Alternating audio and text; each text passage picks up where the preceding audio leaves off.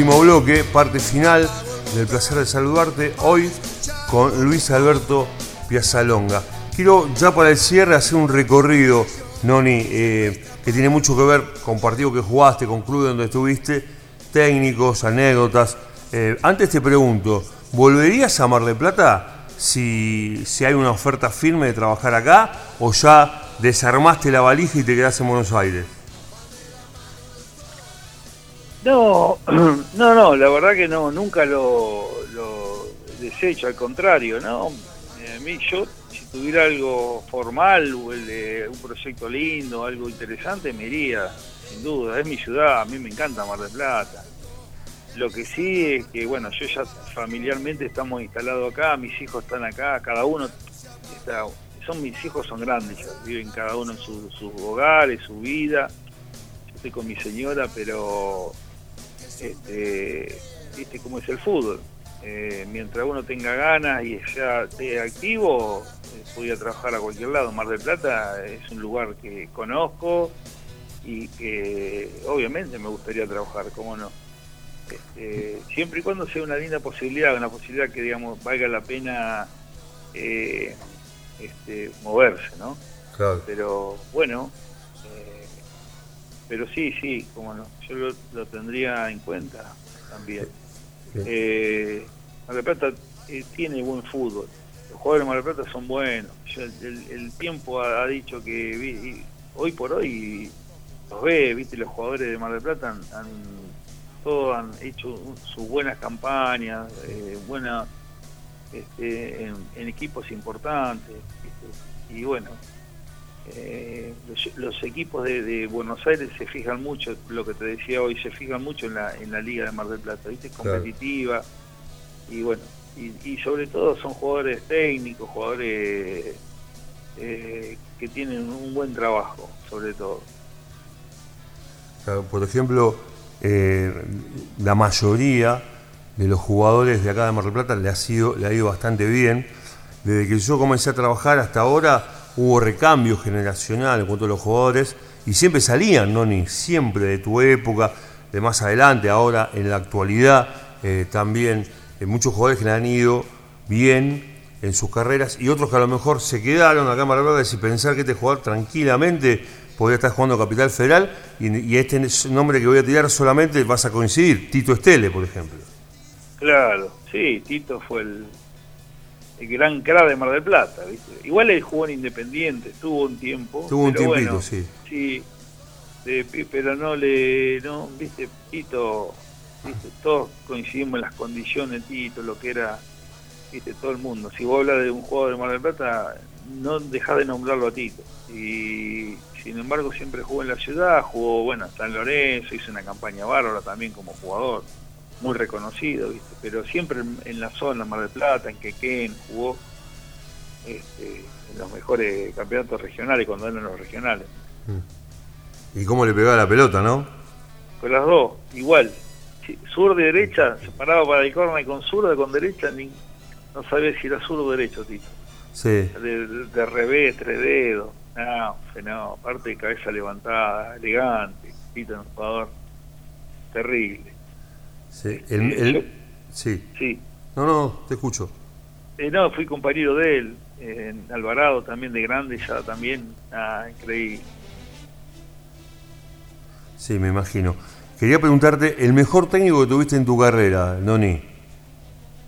Y mira, te tengo que decir, es muy obvio, ¿viste? Te tengo que decir que por, por exitoso él y, la verdad que fue el eh, Gribol, ¿viste? Pero vuelvo a repetir, de él, de- más que nada, eh, Gribol era un, sabio, ¿viste? Un tipo, yo siempre digo lo mismo, eh, Gribol te decía lo que te iba a pasar y te pasaba, ¿viste? Entonces cuando el- eso, una de las cosas que uno aprende como técnico, vos al jugador le tenés que decir, mira que te va a pasar esto y, y, te- y le pasa, ¿viste? Entonces, vos ahí te convencés este tipo, ¿cómo puedes decir? Porque le ha pasado a él, o sea, este, ¿viste?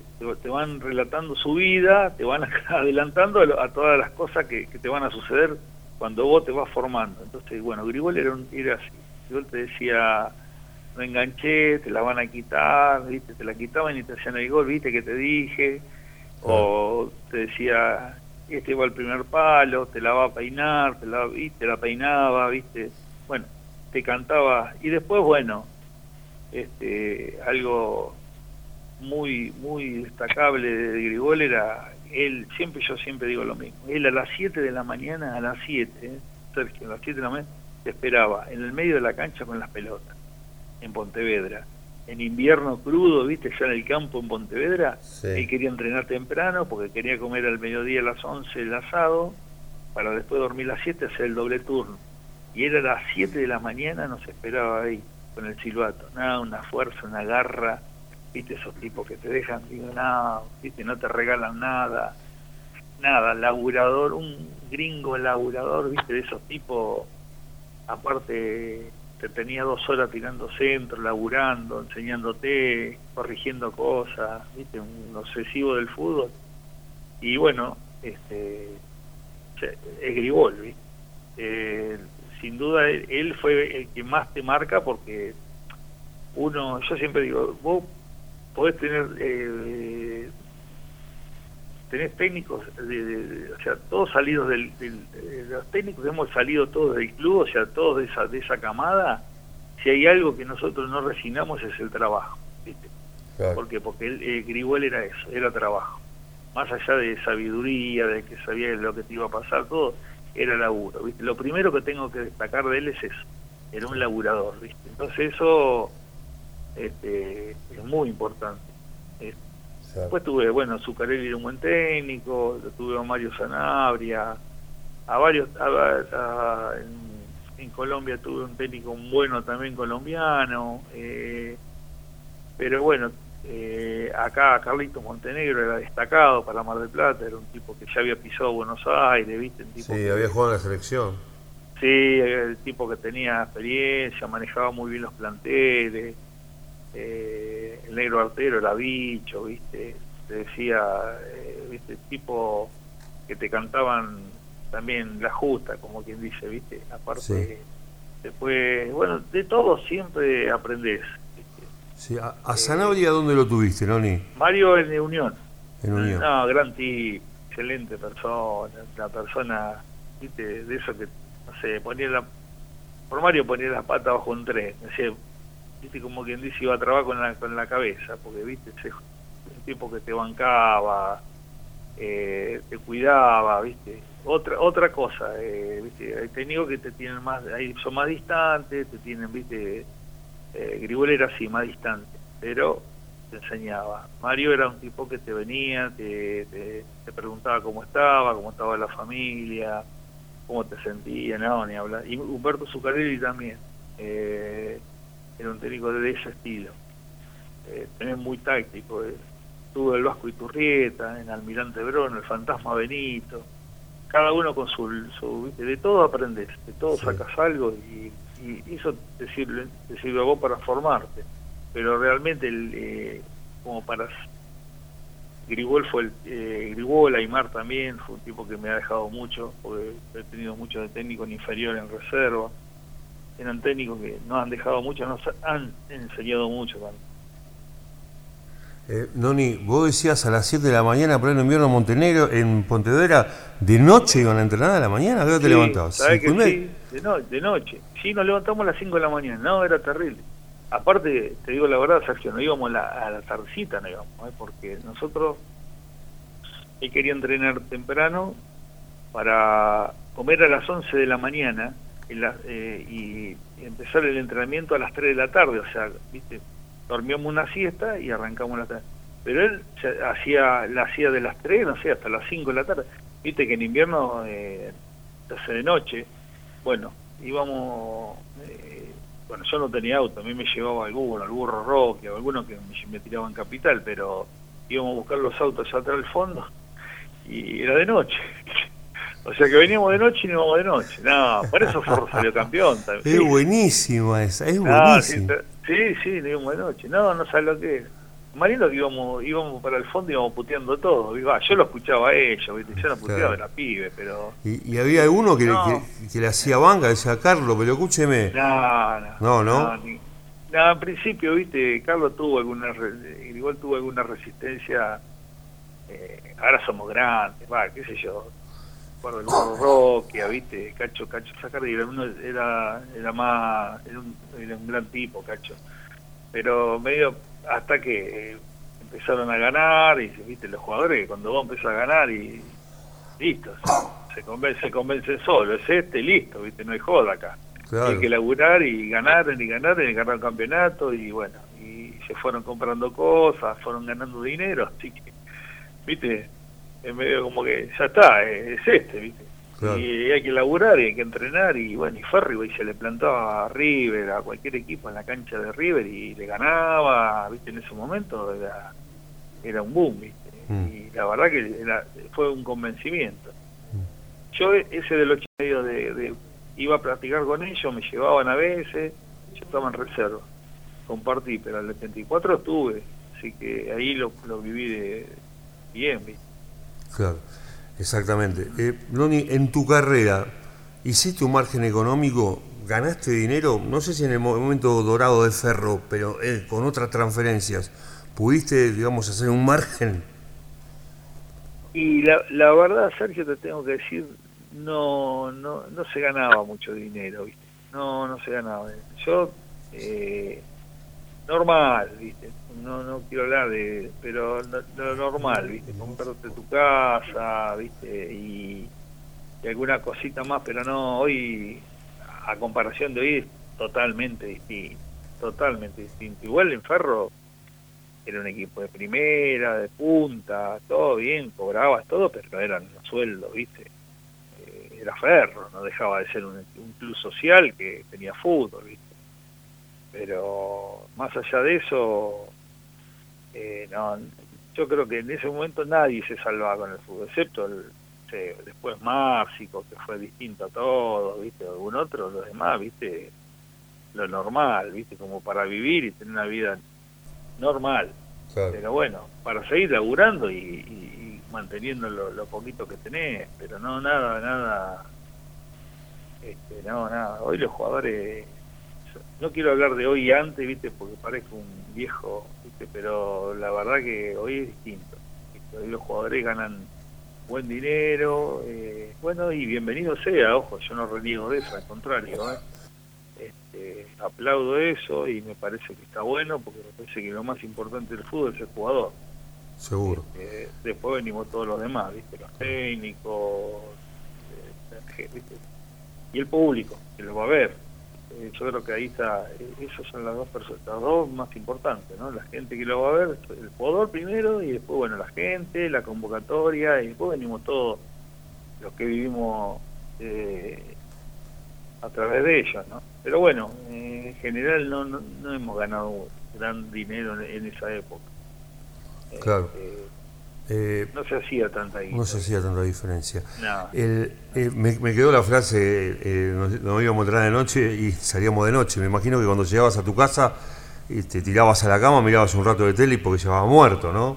Nada, porque al otro día tenés que ir a volver a ir a entrenar. Aparte te, metía de la semana de los poner viste que se jugaba los fines de semana era muy difícil que juguemos un miércoles alguna vez adelantaba en una fecha pero no era Copa, ahora la Supercopa, la otra.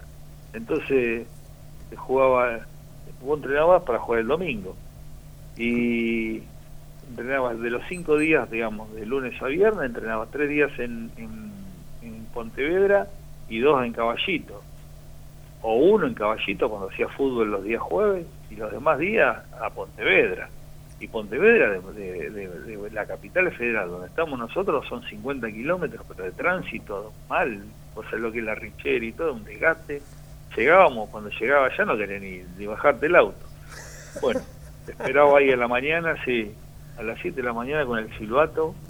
No, digo, era terrible.